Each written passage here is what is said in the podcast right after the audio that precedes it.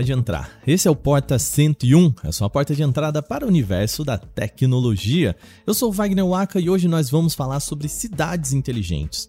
Durante os próximos meses, vamos fazer uma série de programas por aqui tentando entender o que uma cidade precisa ter para ser mais tecnológica, inovadora e, mais importante de tudo, democrática. O tema inicial dessa série é mobilidade urbana. Só que nós não vamos falar por aqui, tá, sobre estradas, carros elétricos, patins elétricos, nada disso. Quando falamos em inovação para o transporte, ainda vale voltar para perguntas mais simples. Por que, que ainda é tão difícil o acesso a dados tão primordiais como saber com precisão quando o seu ônibus vai passar na sua rua ou porque ainda não dá pra gente fazer um Pix para pagar uma passagem? A gente quer nesse podcast em 2023 é aproximar a tecnologia de pessoas comuns, perguntar como uma inovação pode impactar de fato a vida de pessoas como você e eu. A ideia desse programa é conversar com especialistas, responder essas perguntas. É isso que a gente vai discutir hoje. Afinal, como a tecnologia pode mudar a vida de quem pega ônibus todo dia pela manhã. Vem com a gente nesse Porta 101 de hoje.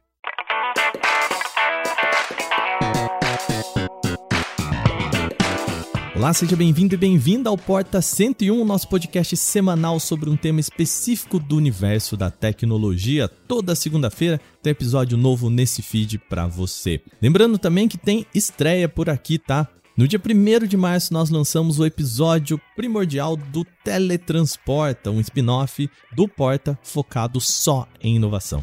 Quem apresenta o programa é meu amigo Gustavo Minari. Fala aí, Minari. Fala, galera, é isso mesmo. O Teletransporta é um podcast semanal lançado às quartas-feiras aqui nesse feed com foco em inovação. Nós já falamos sobre chat GPT, inteligência artificial em robôs e temos muitos assuntos mais na manga. Escuta aí um trechinho. E inteligência artificial é cérebro, tá? A gente tem mil combinações possíveis de fazer, falo isso no livro, inclusive, né? De como é que você pode combinar um com o outro. Então, a gente tem robô burro, por exemplo, um drone que você pilota, é a sua inteligência que está pegando aquele corpo. Isso é uma coisa muito curiosa, né? Eu gosto de falar isso porque é curioso. Tem uma chinesa que estava fazendo um doutorado lá nos Estados Unidos. E o objetivo, ela queria ensinar os computadores a enxergar as máquinas enxergar. E ele e alguns colegas resolveram usar a inteligência artificial básica para deixar um robozinho Marvin que eles inventaram muito mais inteligente. A gente teve algumas é, perguntas assim, tipo, tá, como é que ele vai funcionar, como é que ele vai andar, como é que ele vai, sei lá, sentir, o que, que ele vai fazer, né? Então a gente começou a pesquisar, então ele basicamente, o final assim, né, é, dando um resumo, ele basicamente anda pelo laboratório, é, a gente criou um detector de som, né? Que era uma dúvida que a gente tinha. Pô, a gente tem que medir o som de alguma coisa, né? A gente fez uma pesquisa. Pô, qual é o número de decibéis, assim, saudável em, em um ambiente que não tem estresse, né? Então, eu espero você toda quarta, meio-dia, no mesmo feed do Porta 101. Valeu! Bom, é isso. Segue a gente então no seu tocador preferido de podcast para você não perder nada. Ainda tem muita coisa legal em produção por aqui nesse ano. Vem com a gente que você não vai perder nada. São uma e pouco da tarde de um dia comum na cidade de São Paulo. Com chuvas fortes, uma árvore caiu na rua de trás do meu prédio e levou com ela alguns carros e os fios de um poste de energia. O resultado é que a região ficaria mais de nove horas sem luz em plena sexta-feira. Naquele dia, eu trabalharia de casa, mas quis o destino que eu fosse para o Canaltech. Para quem não sabe, a sede do Canaltech fica em São Bernardo do Campo, uma cidade vizinha à capital paulista. Tão vizinha que os limites entre elas se confundem e eu consigo pegar um ônibus da minha casa que me leva à rua lateral ao nosso escritório. Só que aquele era um horário diferente, afinal eu estava indo para o escritório depois de descobrir que não teria energia para trabalhar naquele dia. Peguei minhas coisas e fui para o ponto de ônibus. Bom, deixa eu só perguntar pro senhor. O senhor sabe se o já passou? Não, só tô esperando ele. Ah, então tá bom. Então, mas acho que já vai passar. Acho que 1 e 16. Passa 51 e Ah, então. 1 e 15 tá entre 1 e meia, né? Tá bom, obrigado, viu? O ônibus passa entre uma e uma e meia. 30 minutos de possibilidades que podem fazer muita gente desistir de usar o transporte público, perder uma reunião, por exemplo. Enfim, para o mundo que se irrita com a espera de 5 minutos de um Uber, meia hora sem saber quando o ônibus chega parece quase impensável, né? Eu olho no Google Maps que me diz que o ônibus chega a 1h16. Preciso o aplicativo, né? Mas nem tanto. O ônibus está atrasado, de acordo com o aplicativo do Google. Só a 1h29 que ele dá as caras virando a esquina. Eu brinco com o senhor que me deu essa estimativa. De fato, o ônibus chegou entre 1 e 1 e meia. É hora de ir para o trabalho.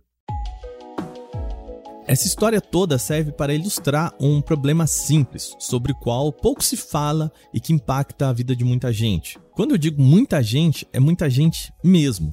Só na capital paulista, segundo o site da SP Trans, empresa que gere os ônibus da capital, diariamente há mais de 10 milhões de passageiros em mais de 14 mil ônibus pelas ruas da cidade. O que se tem falado sobre tecnologia para mobilidade urbana passa por patinetes elétricos, ônibus elétricos, carros autônomos, mas me parece que um ponto simples dessa equação ainda está fora do papo. Afinal, por que, é tão difícil saber quando o ônibus vai passar pela sua rua? Isso eu fui perguntar para quem entende do assunto. A Movit é uma empresa de Israel criada em 2012 para tentar exatamente apontar onde estão os ônibus de uma cidade. O programa já é velho de guerra e funciona em grande parte das maiores cidades do Brasil. Ele pede que uma pessoa entre no site ou baixe o aplicativo para Android e iOS e aponte a rota e veja qual o melhor caminho. Ajuda, mas ainda tem uma fricção muito grande ali.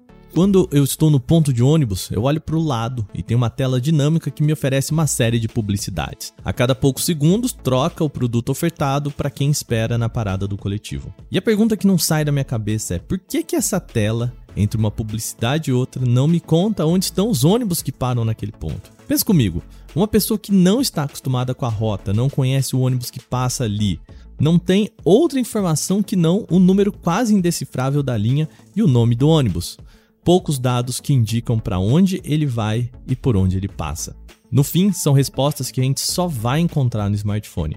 E é por isso que eu fui conversar com Marcelo Tavella, representante de comunicações da Move no Brasil. Vamos fazer essas perguntas para ele.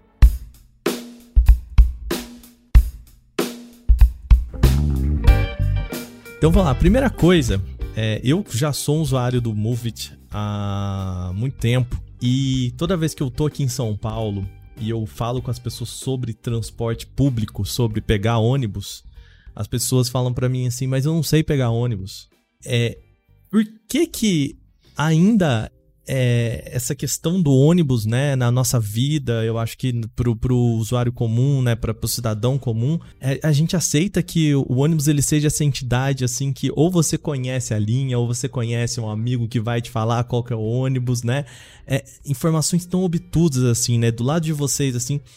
Por que que a gente ainda tem esse sistema tão é, digamos assim, eu acho que tão pouco claro pro, pro nosso usuário, mesmo com outros, né, outros tipos de transporte. Pô, hoje você pega o Uber, você sabe onde o cara tá, quanto tempo ele vai demorar para chegar, quanto tempo você vai chegar, né? E, e ainda as pessoas têm um pouco de dificuldade para olhar para o ônibus da mesma forma. Como que vocês veem isso aí no, no, no Movit, Marcelo? Olha, acho que essa é a questão central do aplicativo, Wagner, e você está levantando uma, uma bola interessante, porque você, não conhecendo o sistema de ônibus da cidade onde você está, você tem que literalmente quebrar um código ali. É, é. Chegou um, três, esse código quer dizer o quê e qual é o sentido. Às vezes ele tem um sentido que não que não está claro, longe disso. Então, o, o aplicativo ele surgiu, a gente está fazendo 11 anos, 10 anos no Brasil, justamente para quebrar esse código, vamos dizer assim, levar informação para as pessoas. Como eu faço para ir da onde eu estou para onde eu quero ir?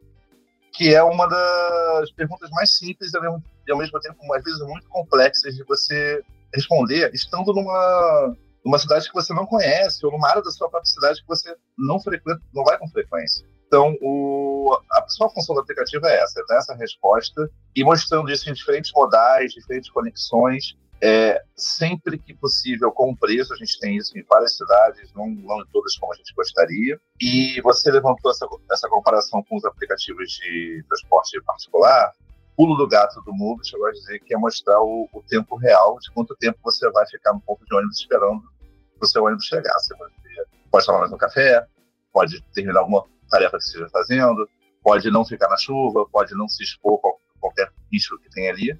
E recentemente, só pontuando, você, no, no transporte individual, você vê onde o seu carro está. A gente lançou essa função recentemente no Move, você consegue ver aonde está o seu ônibus, desde que a gente tem informação em tempo real sobre ele. Me conta, é, a gente está falando aqui de um, de um aplicativo que ele pode mudar bastante a transformar o transporte público é, de certa forma mais inteligente, né? E que para mim é uma iniciativa que ela é muito pública, embora o aplicativo seja um aplicativo privado, né? E como que vocês conseguem chegar a isso, né? Como que vocês conseguem dizer onde está um ônibus? É, vocês precisam entrar em contato com a, a empresa que presta serviço? Vocês usam os dados dos usuários? Como que funciona? É por aí. A gente não usa os dados dos usuários por questões de GPD e também porque não dá a consistência dos dados que seria o ideal para isso, como o Waze faz, por exemplo, que tem um volume bem maior. É, a gente, a fonte do, das informações em tempo real do Movit são ou os sistemas das secretarias de mobilidade e prefeitura, São Paulo tem um muito bom, o Rio, o Rio de Janeiro tem, Curitiba tem um excelente, ou as próprias operadoras, é, as, as empresas de transporte que em sua maioria já tem um sistema de GPS para o próprio controle da frota deles. Então, parte do nosso trabalho aqui que está por trás das câmeras, vamos dizer assim, é sentar com esses entes e falar, olha, você compartilha essa informação comigo, eu levo mais, mais passageiros para o seu ônibus. É bom para todo mundo. Mais gente usa o meu aplicativo e mais gente usa o seu ônibus. É um ganha-ganha. Tem restrições, tem gente que não vê essa transparência como uma, algo tão positivo, mas de pouquinho em pouquinho a gente vai dobrando a, vai dobrando a aposta e fazendo, fazendo crescer. É, né? Porque assim, a, a gente depende muito do. É, da organização desses dados, né? Da, como você mesmo disse, né? É, pô, a empresa ela já sabe onde é que tá o ônibus. Então, por que, que ela não pode passar essa informação para o usuário? Né, para o usuário também saber, né? Tem uma cultura das empresas de ônibus aqui, que eu não vou entrar em detalhes, mas quem é usuário sabe de às vezes, não só as empresas, as próprias entidades governamentais também, de restringir o acesso a esses dados, varia de local para local, e até uma certa dificuldade. A, a, gente falou mais cedo que o tema das cidades inteligentes é muito abstrato. Às vezes, o, a pessoa que está montando aquela operação não tem ideia que essa, todos esses dados são benéficos para eles e podem apontar soluções para alguns problemas. A gente tem, o tem uma série de serviços, além dessa questão do aplicativo, uma, um deles que a gente não tem no Brasil, mas a gente oferece para empresas de ônibus e governos, de você ver essas tendências, de mobilidade, identificar onde é que estão os gaps, onde é que você pode reformular uma linha, qual linha que é menos usada. E aí, sem querer me antecipar, mas puxando esse tema das smart cities, é você fazer o o transporte de forma inteligente. É, a gente tem o mesmo modelo de transporte dos últimos 100 anos ou mais, sabe? Do ônibus fixo, com a linha fixa, com a tarifa fixa. Você, para atravessar a cidade, você paga um preço, para você andar três pontos, você paga o mesmo preço.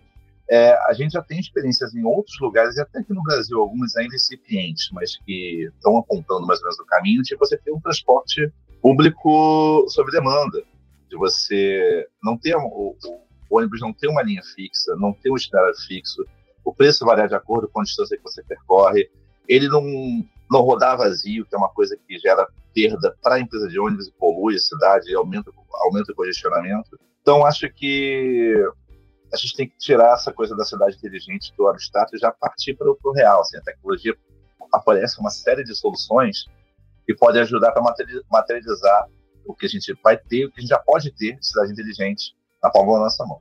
É, né? Quando você me disse que também precisa dessa parceria com as empresas, assim, né?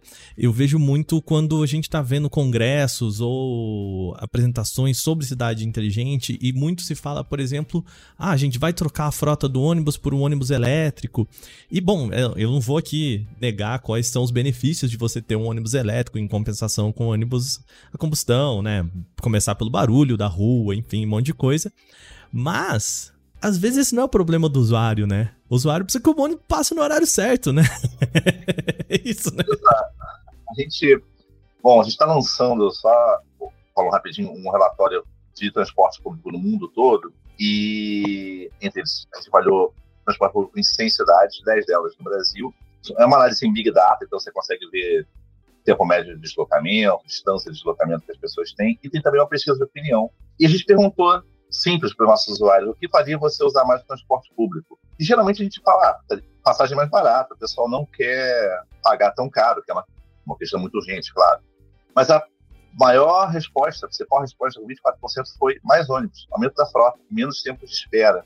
Então, assim, você vê que o passageiro está até disposto a pagar mais caro, não é o pagar um pouco mais, não é o problema para ele. Ele quer ter mais um serviço que atenda o que ele precisa e que ofereça o que ele, o que ele tem que ter, mobilidade. É, acho que a gente falou de congressos, esse diálogo do setor privado com o setor público, eu acho que é uma questão da sociedade como um todo. E a gente tem direitos e deveres como empresa que trabalha com, com passagens de transporte com isso, de que a mobilidade é um direito de todo mundo. Todo mundo tem que ter acesso, todo mundo tem jeito de ir e vir. Então, é um jeito básico. E isso tem que ser pensado por toda a sociedade.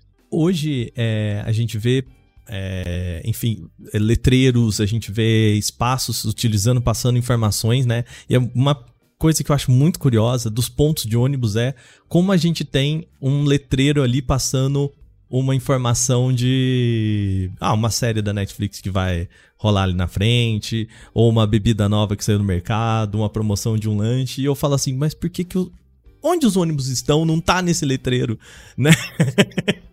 é, o, o que que falta, Marcelo, para que a gente tenha é, esse tipo de informação mais fácil na mão do usuário é, em termos de infraestrutura mesmo, né? O que, que precisa para você para que essas, é, essa mobilidade urbana utilizando transporte público seja mais inteligente? É, acho que assim, bom, a informação na palma de mão do, do, do usuário, basta ele abrir o Google que a informação está lá. Uhum. Mas para não responder a pergunta, é, a tecnologia é a mesma, sabe? O sinal do GPS do ônibus é, é o mesmo. Eu acho que uma, é uma questão de, de hardware, de ter essa informação ali a gente tem. Campinas está fazendo uma experiência muito interessante com isso. Eles estão fazendo um teste com essas informações, como se fosse uma, um painel de, de, de sala de parque de aeroporto, em pontos pela cidade, em parceria com uma empresa de publicidade. A gente fez um projeto com uma CIO, que acabou não dando tão certo. Acho que sempre importante falar das coisas que dão certo, das coisas que não dão certo.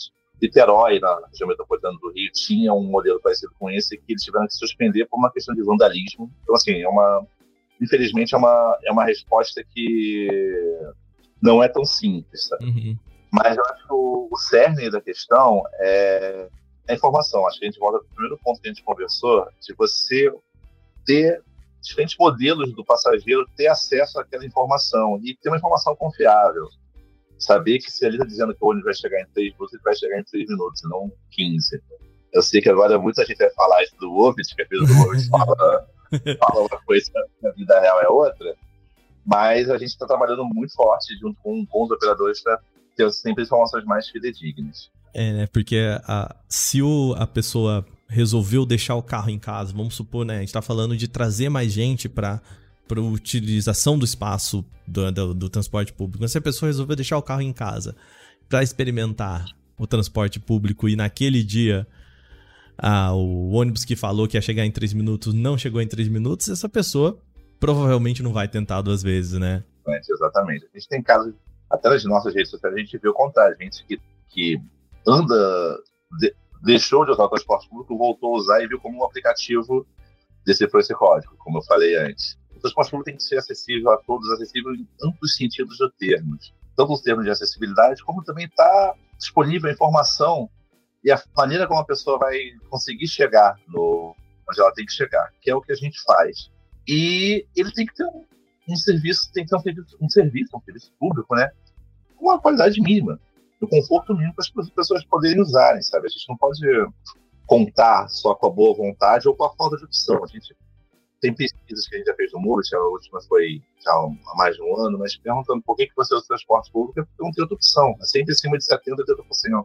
Eu acho que isso é um trabalho que envolve, mais uma vez, todo mundo que está nesse mundo da mobilidade, governo, sociedade, empresas, e de pouco em pouco fazer um trabalho formiguinha de mostrar que o transporte público é uma opção de qualidade e eficiente para as pessoas, e tem que ser de qualidade, tem que ser de eficiência. São vários elementos que têm que ser feitos para a gente chegar nessa, nesse ponto. Uhum as cidades brasileiras, né, é, as, as, empresas, os governos, enfim, aqui a gente está falando aqui de São Paulo, de Rio de Janeiro, das grandes capitais, né, que já estão melhor estruturadas nesse sentido, mas a, as cidades brasileiras, eu estou falando ali para fora das capitais, estão preparadas para oferecer esse tipo de informação? As empresas fora dos grandes capitais também?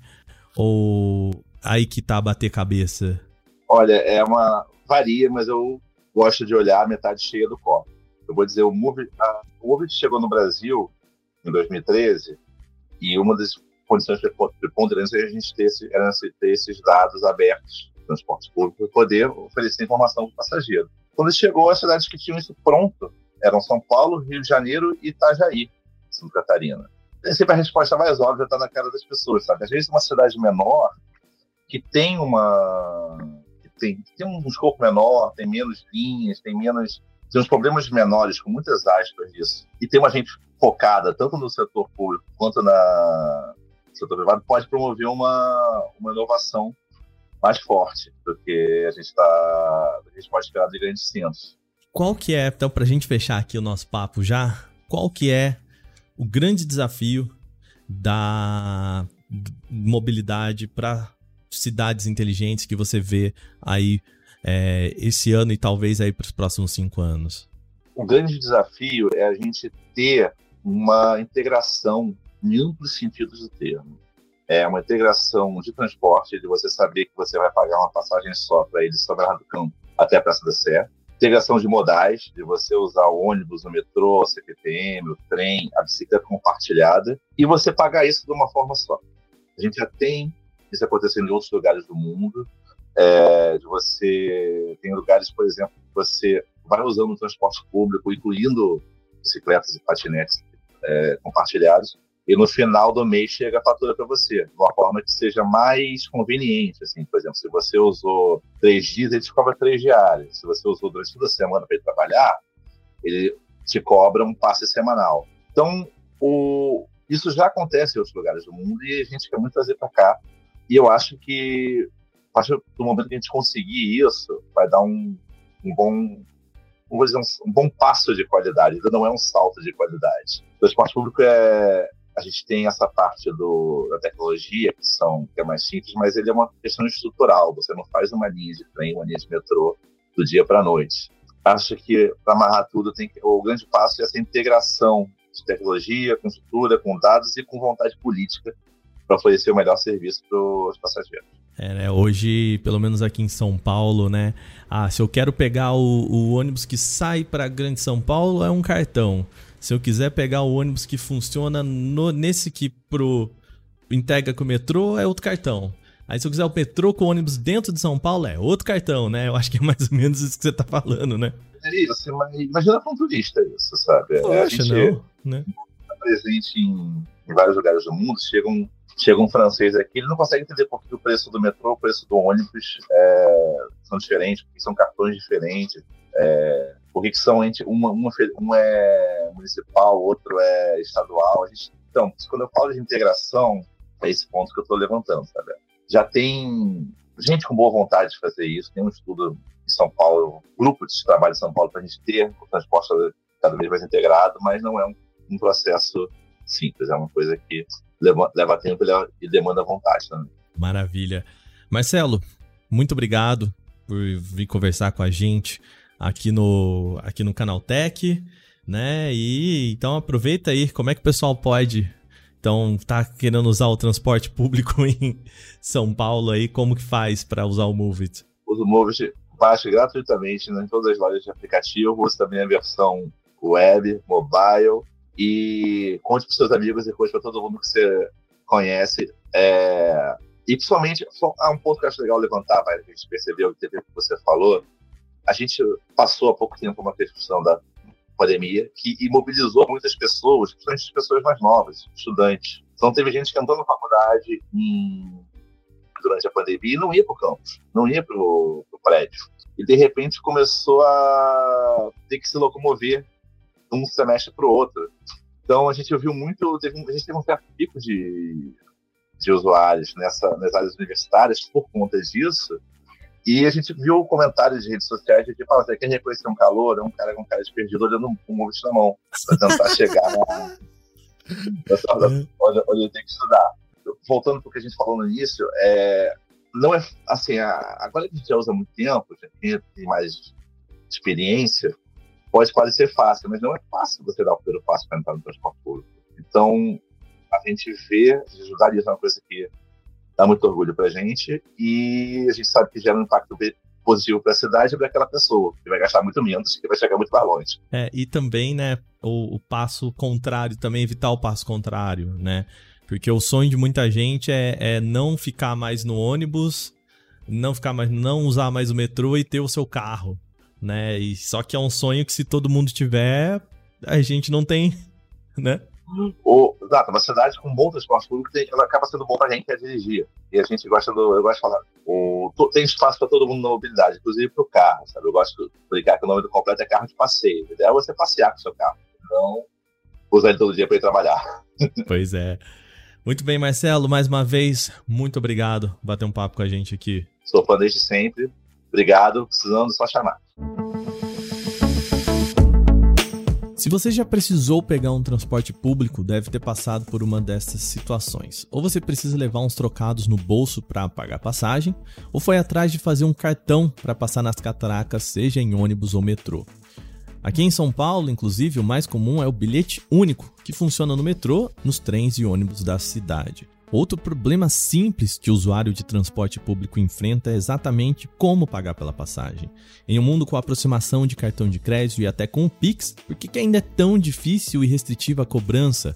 Não daria para ser mais simples? A cidade do Rio de Janeiro já tem implementado o sistema de pagamento por aproximação de cartões de crédito e débito nas catracas desde 2019 tecnologia está sendo testada agora nas estações de metrô e trem da cidade de São Paulo. Segundo a Autopass, companhia que cria esse tipo de soluções de mobilidade, os testes acontecem em 12 estações da capital. Parece uma mudança boba, mas vai agilizar e estimular muito mais gente a usar o transporte público.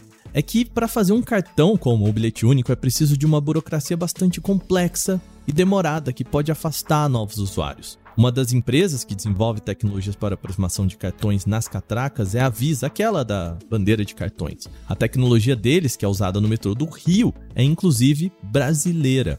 Eu visitei o Visa Lab Garage, um espaço de desenvolvimento de novas tecnologias de bandeira de cartões. E foi nesse espaço que o sistema de aproximação em transporte público foi desenvolvido e exportado. Foi num evento do Visa, então é por isso que a gente tem um pouquinho de chiado no fundo aqui das nossas entrevistas, beleza? Em 2018 para 2019, a gente lançou o Lab Garage, né? Esse que fala aí é Júlio Ramos, que é diretor sênior do Visa Lab Garage. É, a gente está aqui nesse prédio em alguns andares e mais esse showroom aqui. É, o Vessan, que, esse, que é esse cara que é uma das grandes inovações, a gente fez um lançamento global na, na Mobile Congress de Barcelona em 2019. É, em 2019 a gente lançou o Metro Rio, né? A gente, o que a gente fez foi embarcar isso daqui com isso daqui dentro da catraca que já existia e pronto. Né? Esse foi o grande uso, né? Depois a gente começou a fazer um, em 2019 para 2020 a gente começou a fazer um piloto no SP Trans, é, um uso disso ônibus. O ônibus tem uma outra, uma outra dificuldade ainda maior, porque o ônibus não está online, ele geralmente tem internet só quando ele chega na, na, na garagem, então tem, tem uma regra, uma complexidade ainda maior. A gente implementou nas barcas de Rio-Niterói, elas também aceitam o cartão. Né? É, a gente fez uma grande implementação na, dessa solução na, na República Dominicana e, e, e, agora, no ano passado, em alguns outros países da América Latina. A gente expandiu para a área de ônibus do, do Rio, da, dos ônibus é, que são operados pelo metrô do Rio. E depois a gente começou a ampliar novos modais como os pedágios. Tem alguns pedágios no Brasil que aceitam cartão usando a nossa solução. A tecnologia que Júlio se refere é um pequeno aparelho feito de modo mais simples possível para ser implementado sem que a empresa tenha que trocar todo o seu maquinário já existente. Isso barateia bastante os custos de implementação. A gente aqui no laboratório desenvolveu né, uma leitora de, de, de cartão contactless, uma leitora cartão MV, né, que é o padrão do cartão bancário, de baixo custo.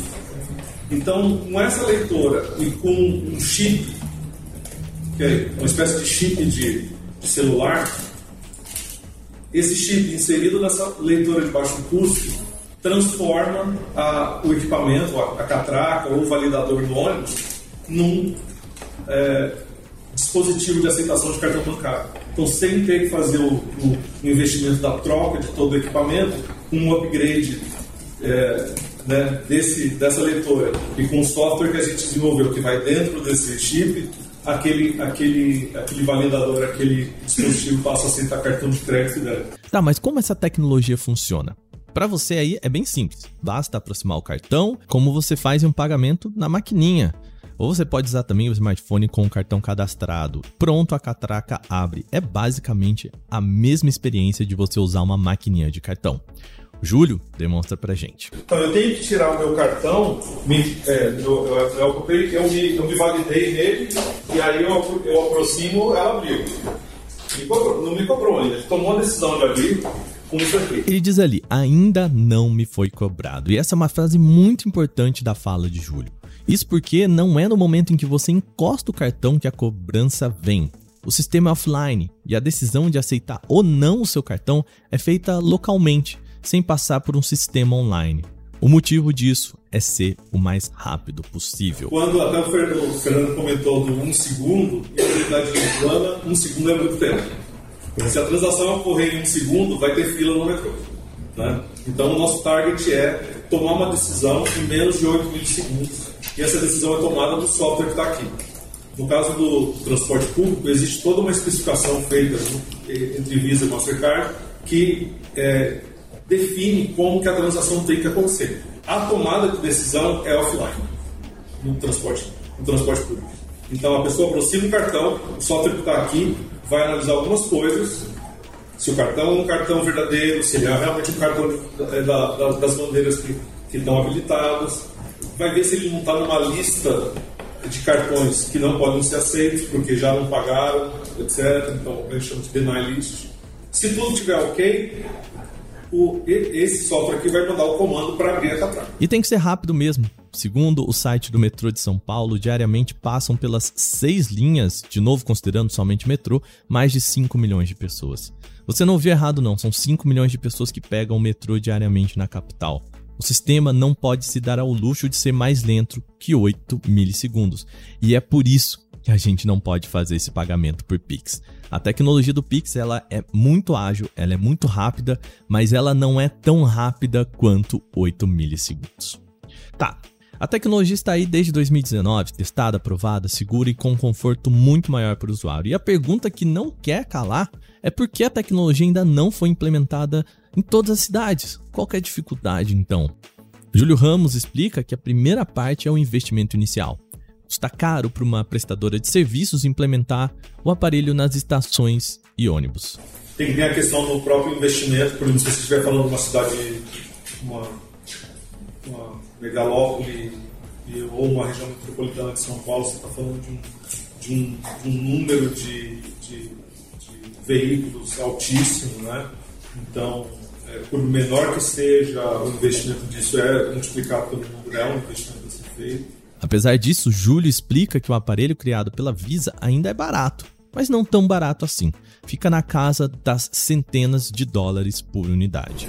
Quanto custa, custa tipo, para produzir esse kitzinho assim? É, essa, essa versão brasileira nós estamos falando na casa de, de, de, poucas centenas de, de dólares. Pois é, mesmo resolvido esse problema inicial, tem outra questão que é também financeira. A utilização dos cartões muda o esquema de recebimento da empresa prestadora de serviço. Por exemplo, atualmente com um cartão como bilhete único, o usuário precisa primeiro pagar para depois usar os créditos. Afinal, você precisa, entre aspas, encher o cartão para passar na catraca. Com a mudança para o crédito ou débito, isso muda. Primeiro a pessoa passa pela catraca para depois a cobrança chegar. É, tem, tem uma série de questões, eu acho, de arquitetura financeira das, dos operadores de transporte que eles têm que que se adequar ali. Que adequar, exatamente, né?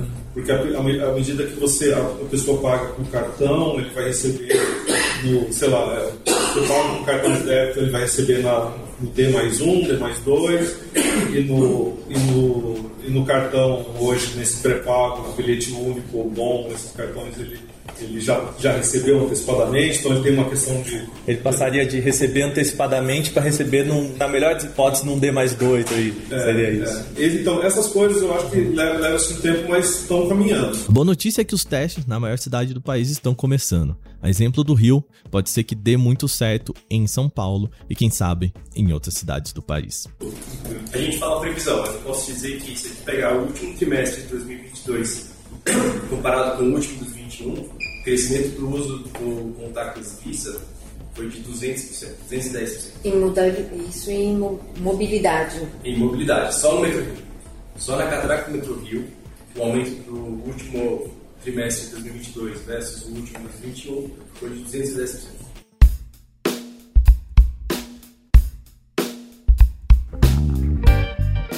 As inovações que a gente disse aqui não são assim tão simples. São inovações que podem chegar à mão da população e mudar o interesse pelo transporte público. Contudo, há outras ideias mais futuristas que também vale a gente contar por aqui. São as dos veículos com decolagem e pouso verticais, também conhecidos pela sigla de VTOLs. Eles são parecidos com os helicópteros, com a ideia de você poder voar de um ponto A a um ponto B de uma cidade com conforto, como se estivesse uma corrida de aplicativo. Parece distante, né? Parece que são veículos só de história de ficção. E a pergunta, eles existem mesmo? Aliás, deve ser coisa para quem já tem acesso a um helicóptero ou poderá ser usado pela população em geral? Foi isso que eu fui perguntar para Flávia Chacha, vice-presidente de experiência do usuário e inteligência de mercado da Eve Air Mobility. Essa é uma empresa subsidiária da Embraer, criada exatamente para o desenvolvimento de inovações aéreas. Atualmente, é a empresa que está trabalhando em VTOLs para companhias daqui e lá de fora. Eu fui conversar com a Flávia sobre como isso pode ajudar na vida de pessoas comuns e quando nós podemos esperar para entrar em um desses. Vamos lá! Bom, primeiro, Flávia, é, vamos começar pelo mais básico, né? A gente está aqui para falar sobre os VTOLs. Eu chamo de VTOL, né? É, eu nunca vi essa palavra sendo falada, né? Eu sempre li sobre ela.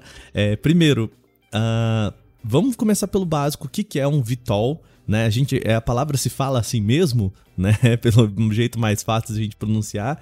E também qual que é a diferença de um vitol quando a gente fala para um i vitol, né? Legal, vamos lá, Wagner. Primeiramente, obrigada é, pelo convite. É um prazer estar aqui falando um pouquinho sobre esse assunto que a gente gosta demais, que é mobilidade urbana. É, então, vamos falar dos VTOLs e dos eVTOLs e qual a diferença entre eles. Então, VTOL é uma sigla para é, aeronaves de voo é, de pouso e decolagem vertical.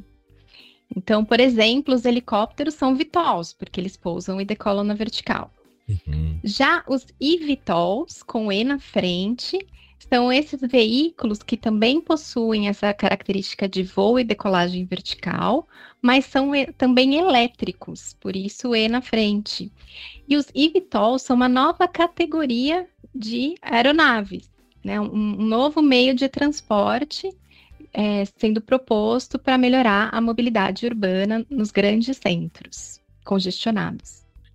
Flávia, a gente aqui do lado do jornalismo, a gente adora dar nomes bonitos para siglas complicadas, né? Então, assim, já vem chamando carro, é, um chama carro voador, não sei o que lá, mas não tem nada a ver com carro, é isso? Isso, eu acho que vale a pena a gente desmistificar alguns pontos, Wagner, com relação aos, aos eVTOLs, né? Então, a gente tem aqui é, uma associação muito por conta do imaginário coletivo, dos filmes que a gente vê com carros voadores, Blade Runner, De Volta para o Futuro, uhum. entre outros. Então, a Jetsons, então a gente associa aos carros voadores, né?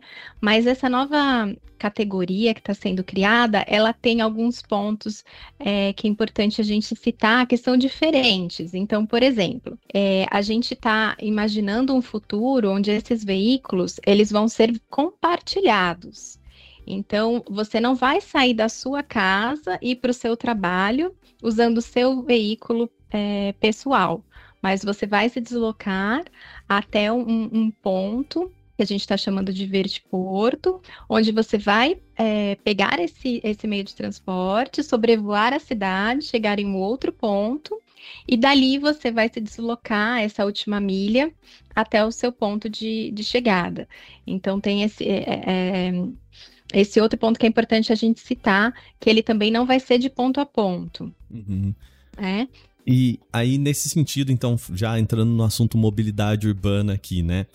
É, a ideia é a gente, é, como você disse, né? Essa última milha, né? Que é o. A gente vem, vem ouvindo falar sobre isso até em. É, quando a gente fala até de carros autônomos, né? De veículos autônomos, no sentido de, olha.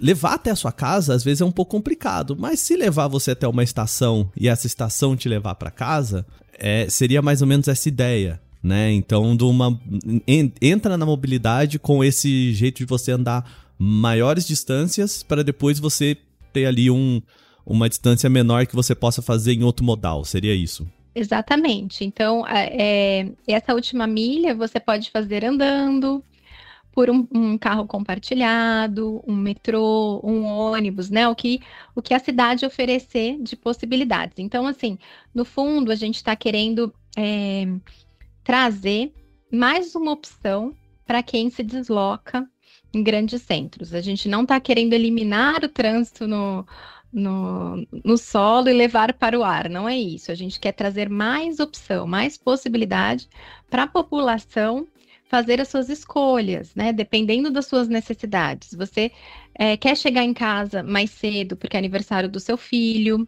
então você não vai querer ficar sentado no carro duas horas, então você pode encurtar essa viagem. Você tem um médico à tarde, então você não quer perder tanto o seu trabalho, então você pega esse, esse transporte, chega mais rápido.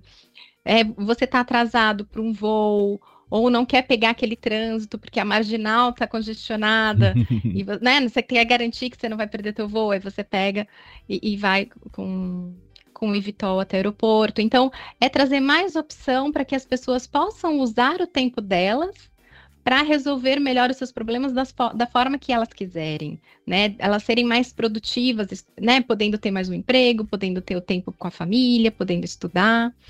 Então é isso que a gente quer trazer. A gente quer democratizar o, o espaço aéreo, a viagem, é, trazendo essa opção também para rotas mais curtas e dentro da cidade. É, nesse caminho, então, qual que seria a diferença de um VTOL, um eVTOL, para um helicóptero, por exemplo? Né? A gente está falando de é, modais similares ou existe uma grande diferença entre esses dois modais?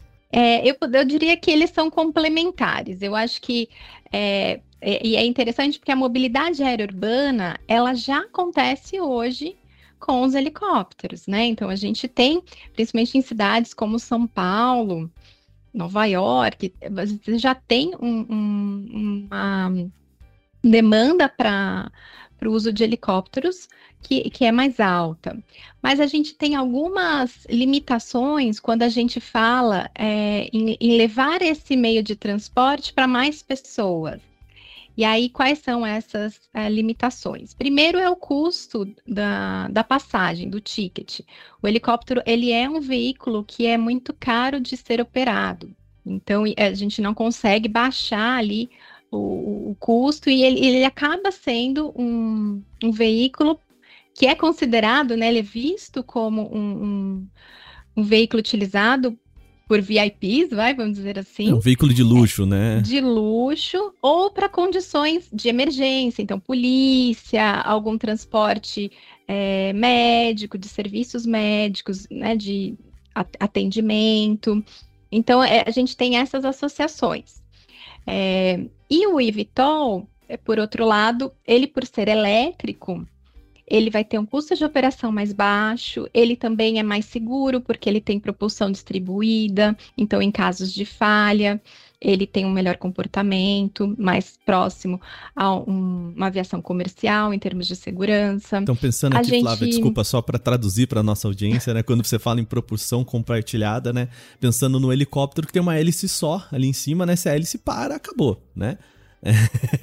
isso, é propulsão distribuída, exatamente isso. Então, uh, o helicóptero ele tem a, a, a, aquele grande hélice, e no caso dos eVTOLs, é, você tem essa propulsão distribuída, que são motores é, menores, é, distribuídos aí ao longo da fuselagem. No nosso caso, a gente tem outro, oito rotores que fazem esse voo é, é, vertical, né? E um é, motor que leva a aeronave no modo horizontal, né? Pelas asas, como a gente tem nos aviões normais. Ou seja, então, se um dos, dos oito ali falhar, tem sete para segurar para garantir um pouso tranquilo, para garantir né, a segurança das pessoas. É mais ou menos essa ideia, né? Exatamente, é, é ter essas redundâncias. Bom, é, então vamos falar do, da fase atual.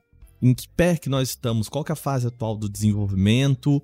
A gente sabe que tem já né, o desenvolvimento de um primeiro modelo da IVE. E me conta, em que pé que nós estamos?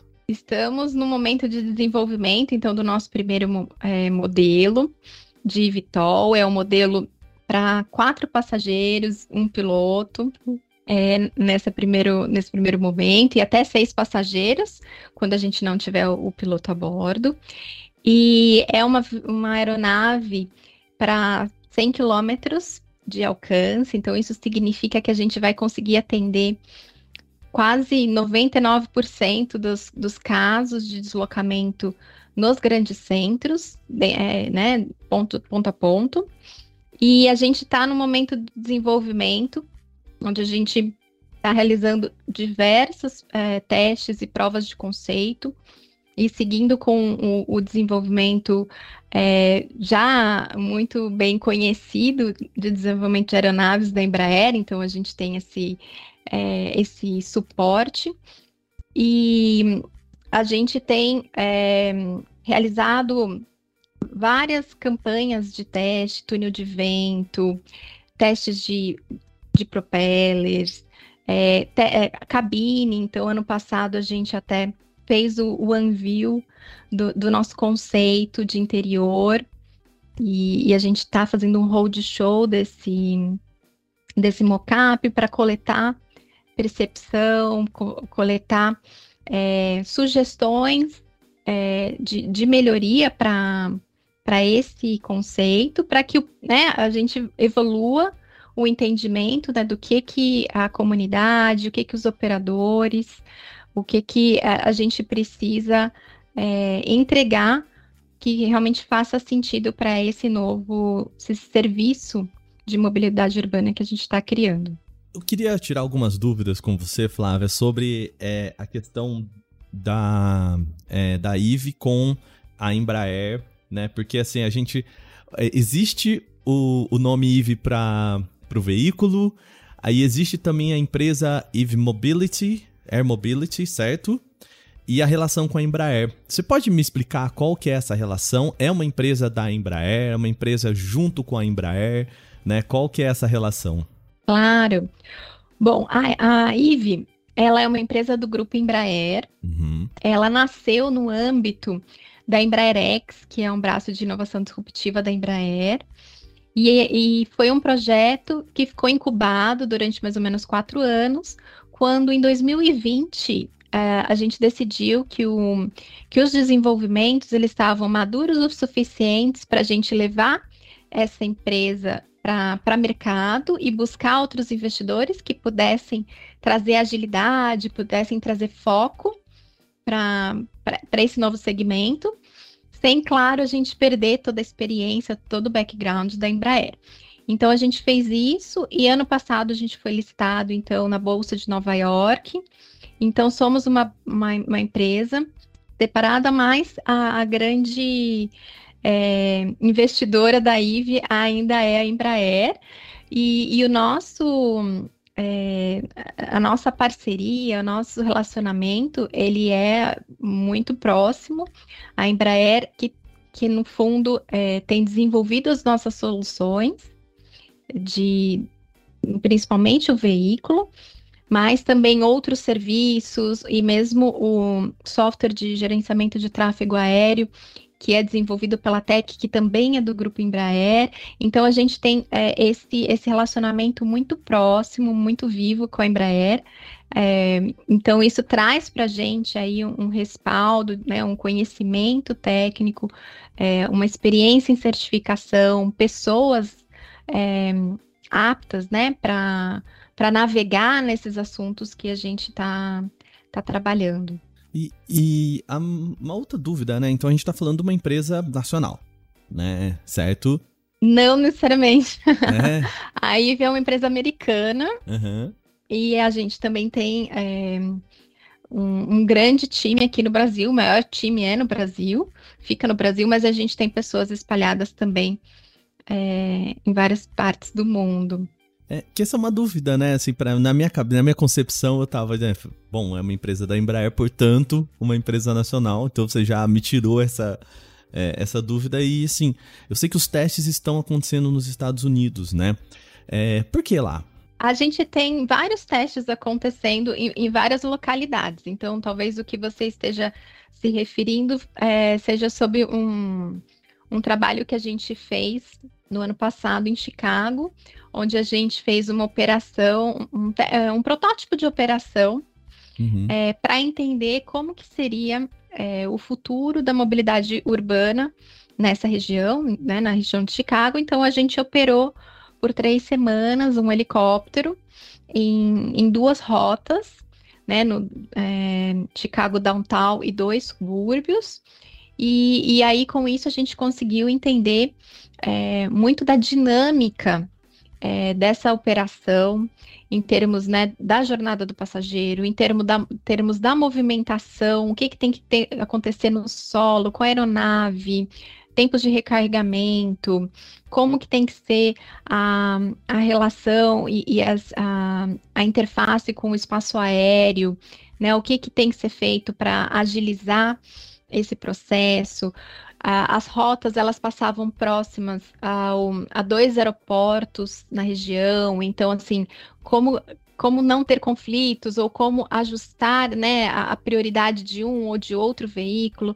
Lembrando que a gente é um veículo elétrico, então a gente não tem combustível para ficar é, muito tempo é, esperando autorização para cruzar uma pista, para é, acessar um- uma localidade. Então, todos es- esses fatores a gente viu na prática utilizando um veículo que existe, que é o helicóptero, né, e que pode levar pessoas, é, mas tendo esse entendimento muito antes da gente entrar em serviço. Então, essa, esse é um, é um- um exemplo de um dos, dos diversos trabalhos que a IVE tem liderado para a preparação do ecossistema. Então, a gente não está falando aqui só da criação de um veículo, mas, mas de colocar todas as peças desse quebra-cabeça é, reunidas para garantir que a gente vai ter uma operação segura, escalável, é, com custo que vai permitir com que grande parte da população possa voar. Então, a gente tem feito isso em várias localidades, né? Então, não é só a questão da gente testar o veículo e o desenvolvimento do veículo no túnel de vento e tudo mais, mas também como que a gente pode testar a operação, como a gente pode testar é, é, a aceitação da comunidade, como a gente pode testar a preparação do, da, da- mão de obra que vai ser necessária para para esse novo serviço. Então, a gente tem feito esse, esse olhar de, de testes, de aprendizado, para a gente ir amadurecendo todos os- esses elos dessa cadeia, para que todos estejam prontos no momento certo. Não é só fazer voar, né? Não é, Não é só fazer voar. É, fazer voar é um desafio, com certeza, mas é apenas um deles, né? Não adianta ter um- um- uma aeronave pronta e não ter ninguém para voar, não ter, né, um, um vertiporto pronto, procedimentos e tudo mais. Então a gente tem que garantir que tudo isso vai estar certinho no momento certo. É, Flávia, eu consigo ver aqui alguns modelos de negócios da IVE, né? Então, assim, é, existe um, um lado que é o, o hardware, né? O, o Vitol, o eVitol, né? Para empresas, para exportar essa tecnologia ou para vender essa tecnologia, né? Vender o, o, o veículo para outras empresas. E também o lado do serviço, né? A, a quer trabalhar nesses dois braços, então pensando aqui no Brasil, por exemplo, que a gente tem a Embraer já trabalhando com vocês, é, a ideia seria de eu, Wagner, olha, preciso, né, tô aqui na Zona Norte, preciso ir pra Zona Sul por causa de uma reunião e tal, vou chamar um Eve. É isso? Seria mais ou menos essa ideia? É, na verdade, não exatamente. Eu, eu, só vou voltar um pouquinho na sua outra pergunta, porque uhum. você me perguntou do nome da empresa e o nome do veículo, né? Uhum. E, eu, aí, e agora você, você usou o IV para o veículo. Então, acho que é legal contar essa história. É, e o nome da empresa IVE, ele foi, é, ele foi co-criado, né? A gente fez em, em um evento no passado, a gente fez um, uma interação com o público, onde a gente criou é, uma campanha que era Name Your Evitol.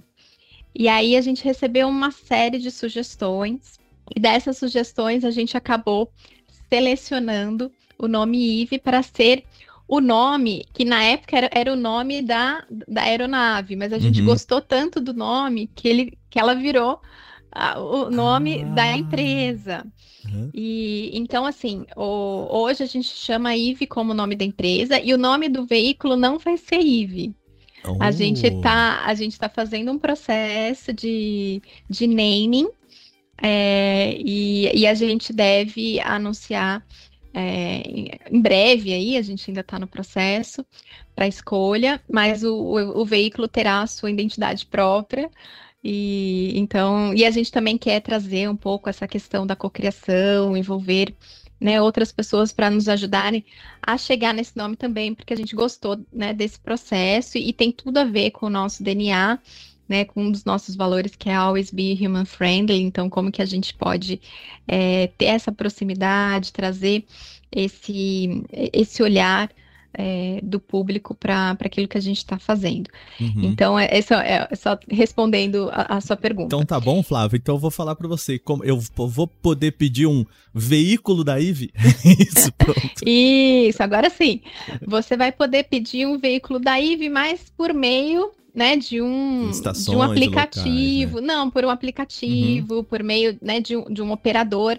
Então a IVE, ela não é, tem intenção de ser esse operador de veículos. Uhum. Então a gente vai ou vender aeronaves ou né, ter parceiros estratégicos para garantir ali é, um, uma operação eficiente, entregando né, serviços que vão ajudar esse operador, mas não seremos nós que é, queremos operar essa, essas aeronaves. Então, sim, vocês poderão voar num veículo da IVE por meio de uma outra empresa, de um outro operador que vai fornecer o veículo. Então, provavelmente ser, é, será por meio de, de algum aplicativo, como a gente tem de aplicativos de carros compartilhados, onde você vai ali buscar a sua viagem e aproveitar a vista.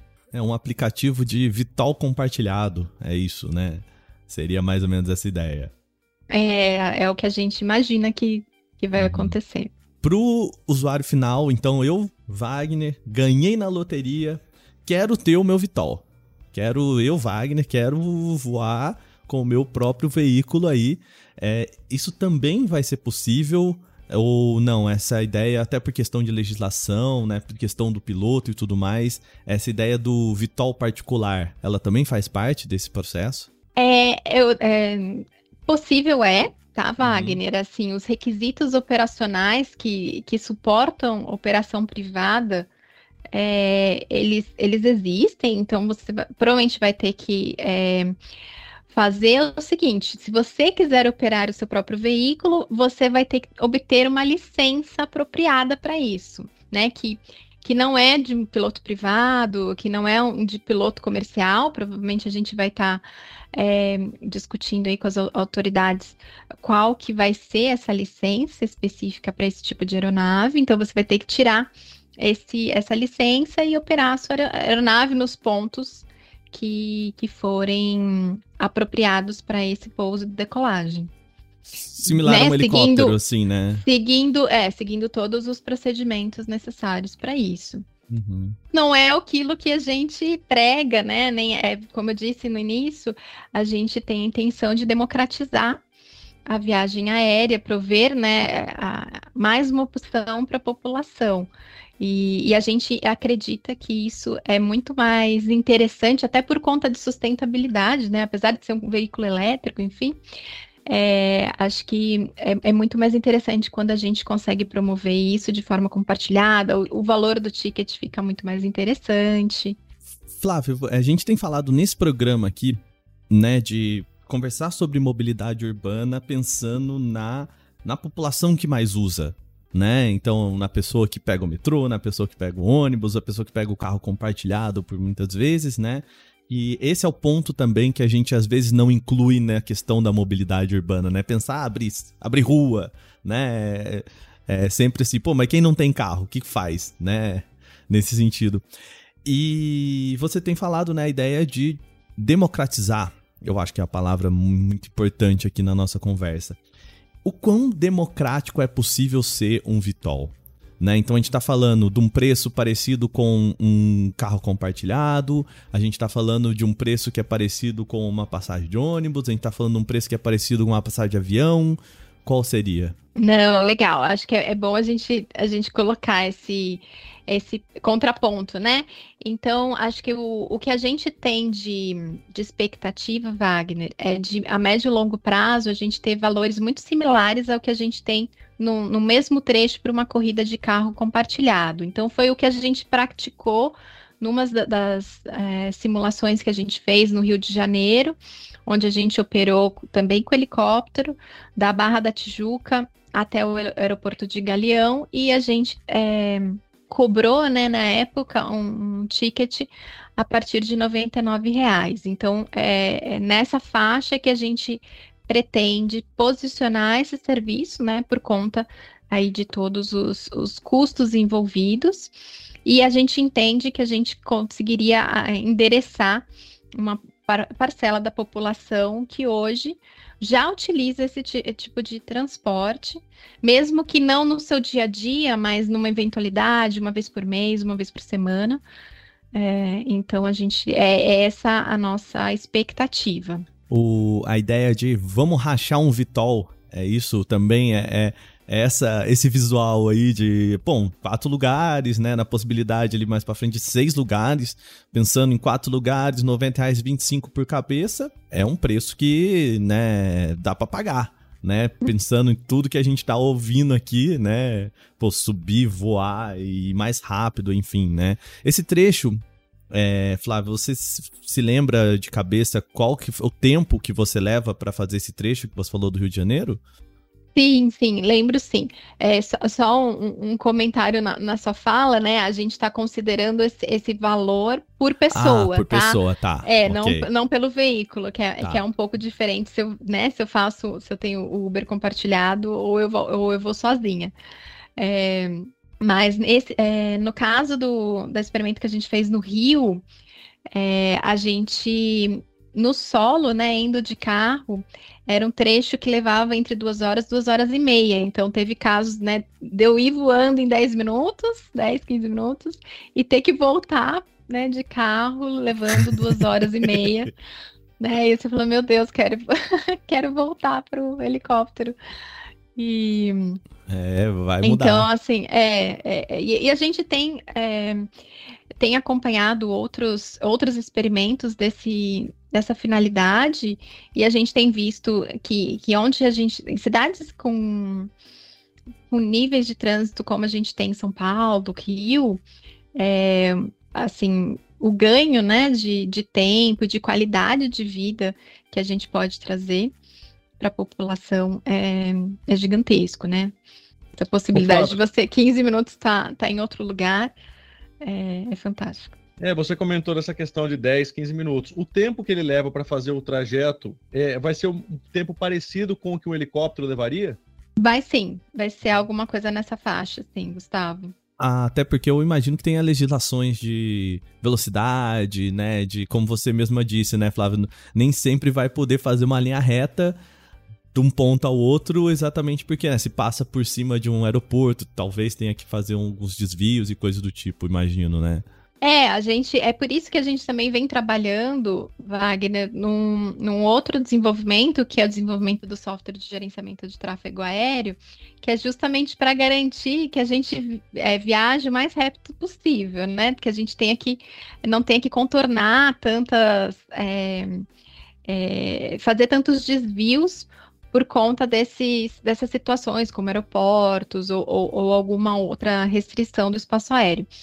Então, a gente também tem trabalhado nesse, nesse sentido para garantir que a gente vai conseguir escalar. Porque, por exemplo, hoje em São Paulo, a gente conseguiria é, usar a regulamentação atual para a gente operar o eVTOLs, né? É, só que, por exemplo, a gente tem o quadrilátero ali, é, perto do aeroporto de Congonhas, onde só apenas seis helicópteros podem trafegar ao mesmo tempo ali.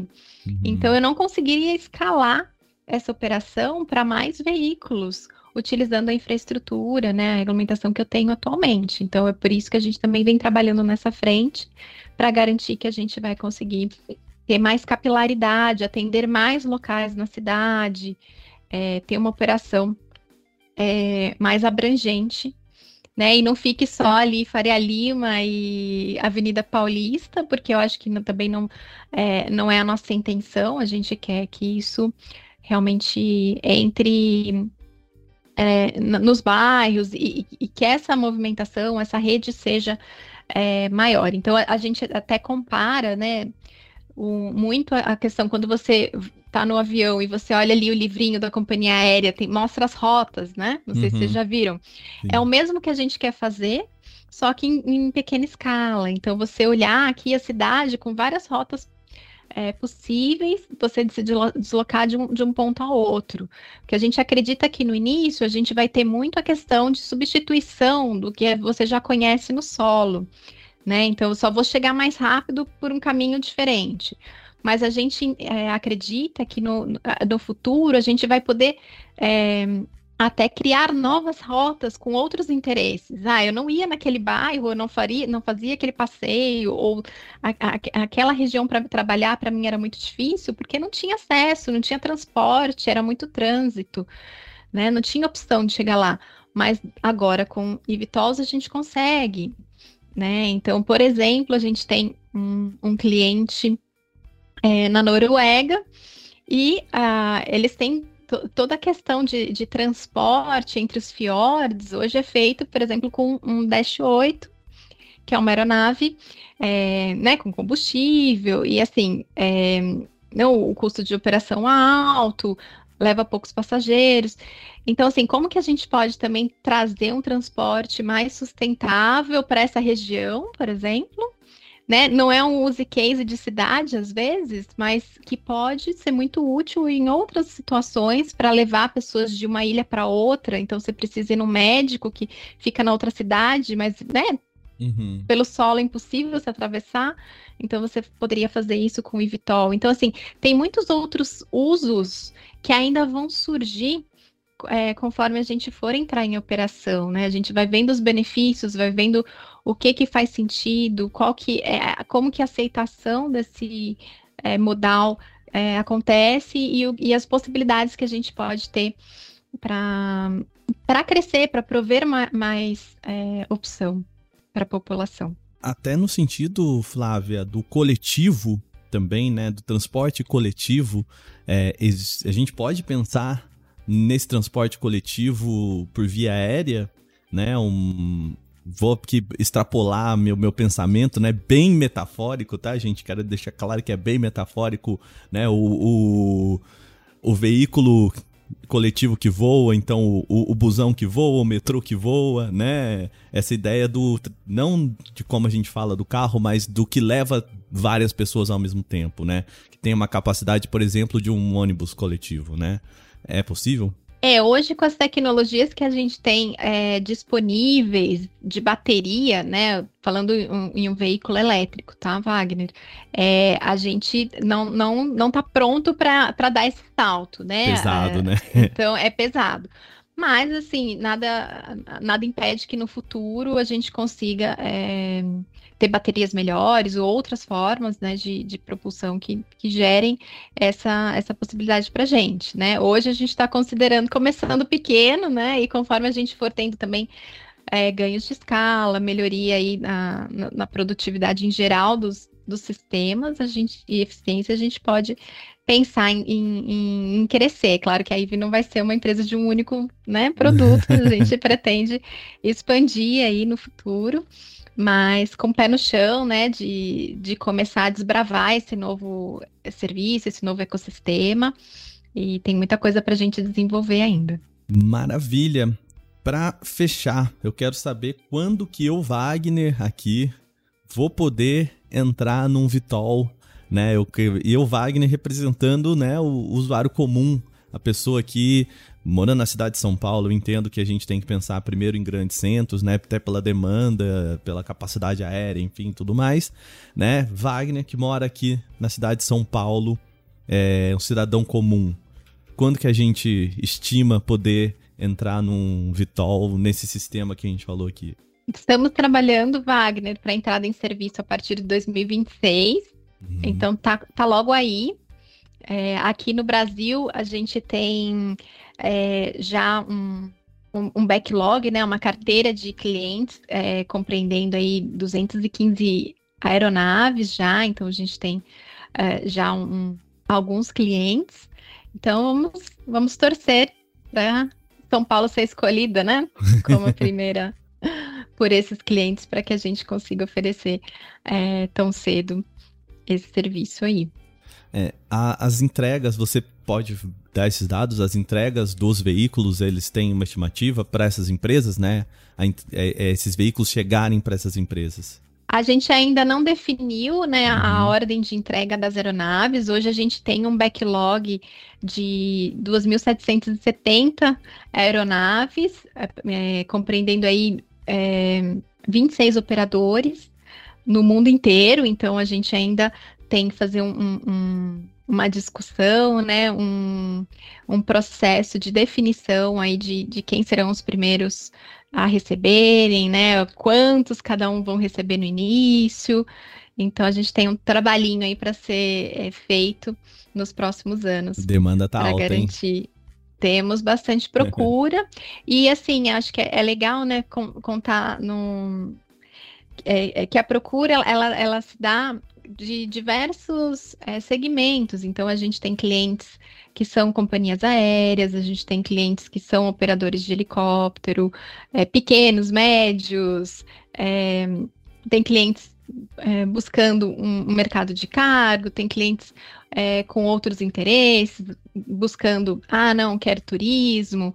Então, assim, a gente tem aí um, uma gama muito interessante de, de oportunidades para para atender com essa carteira que a gente já tem hoje, né? Então vamos ver o que o, o futuro trará. Muito bem, eu encerrei aqui minhas perguntas. Minari, você tem algo que você gostaria de, de perguntar mais? Não, não, para mim também tá ótimo, tudo ok. Tá joia. Flávia, me diz, é, tem algo que você acha que é importante a gente trazer aqui que eu acabei não lhe perguntando? Eu sempre encerro minhas entrevistas assim, que né, às vezes uhum. tem algo super legal, a gente não pergunta. Tá, acho que tiveram dois pontos que eu acho que eu falei pouco, que é, uhum. acho que um é, é a questão da gente é, da acessibilidade e outra da sustentabilidade.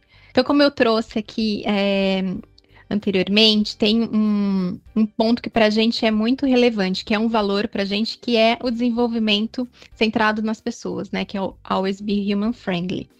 E, e o que, que isso significa quando a gente está falando do conceito é, do veículo e da operação como um todo? É garantir que pessoas, é, em geral, possam utilizar essa aeronave e possam se deslocar é, para onde elas têm maior interesse. Então, isso traz alguns pontos, como a questão de acessibilidade, então, garantir que pessoas com algum tipo de deficiência ou com uma mobilidade reduzida, uma grávida, um idoso, uma mãe com carrinho de bebê, né, que eles consigam não só é, usar o veículo, né, entrar no veículo, mas que o vertiporto, a conexão com os outros modais também seja acessível, também permita esse deslocamento, também é, facilite esse acesso. É, porque a, a, gente realmente acredita que isso pode abrir oportunidades para públicos que hoje não utilizam alguns é, tipos de transportes oferecidos pelas cidades. É, além dessa parte de acessibilidade física, muitas vezes, a gente tem a, questão, a questão da acessibilidade é, do local de operação. Então, como eu mencionei, né, da gente ter uma capilaridade na cidade que não fique ali só entre Avenida Paulista, Faria Lima, mas que vá para os bairros, que é, permita esse deslocamento para mais pessoas e traga mais é, qualidade de vida para a população. E para isso acontecer, a gente tem que também ter a questão do custo do ticket, que a gente também comentou um pouco, que fala é, é, né, num posicionamento que seja adequado para que uma boa parcela da, da população possa realmente usufruir de, desse serviço. Então, acho que são esses pontos que, que é importante a gente frisar. E, e também, é, olhando para outro valor que a gente tem aqui na empresa, que é o da sustentabilidade. Então, a gente está criando um novo ecossistema, um novo tipo de serviço. Então, a gente tem aí um, uma obrigação, né? Não, não, digo nem que é algo que, que a gente valoriza, eu acho que é uma obrigação, como empresa, como funcionário, de desenvolver algo melhor do que a gente já tem.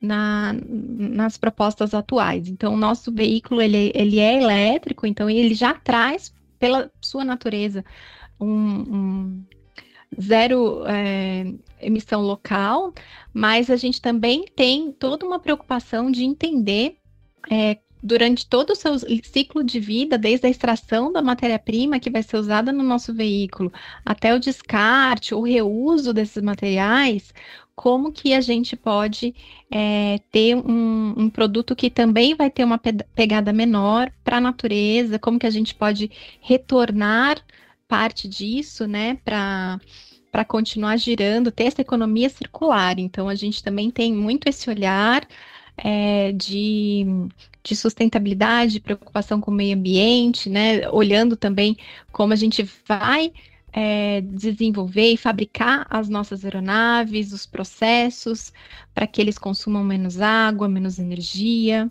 como que a gente vai é, endereçar é, segunda vida das baterias, porque ele é um veículo elétrico, né?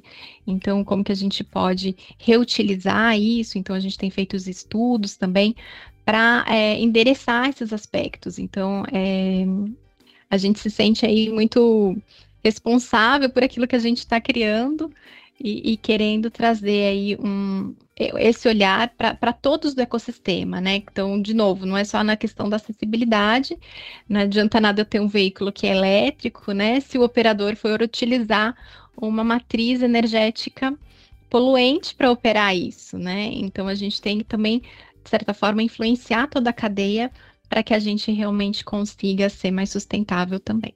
Perfeito. Flávia, queria lhe agradecer. Muito obrigado bater um papo com a gente a, aqui no nosso podcast. É, foi extremamente esclarecedor. Obrigado de coração. Imagina, eu que agradeço a oportunidade de falar com vocês. E, hein, eu quero, quero voar num desse, hein? Pode deixar. Opa! tá chegando, tá chegando. Chama a gente para testar, né? pois é. Bom, esse foi o nosso Porta 101 dessa semana. Mais uma vez eu lembro vocês que a gente só começa o assunto por aqui. O legal é quando você aí traz mais informações para a gente levar para o nosso episódio. Então manda o seu comentário para podcast@canaltech.com.br e conversa com a gente. Lembrando, tem podcast novo na casa, então assina o nosso vídeo aqui.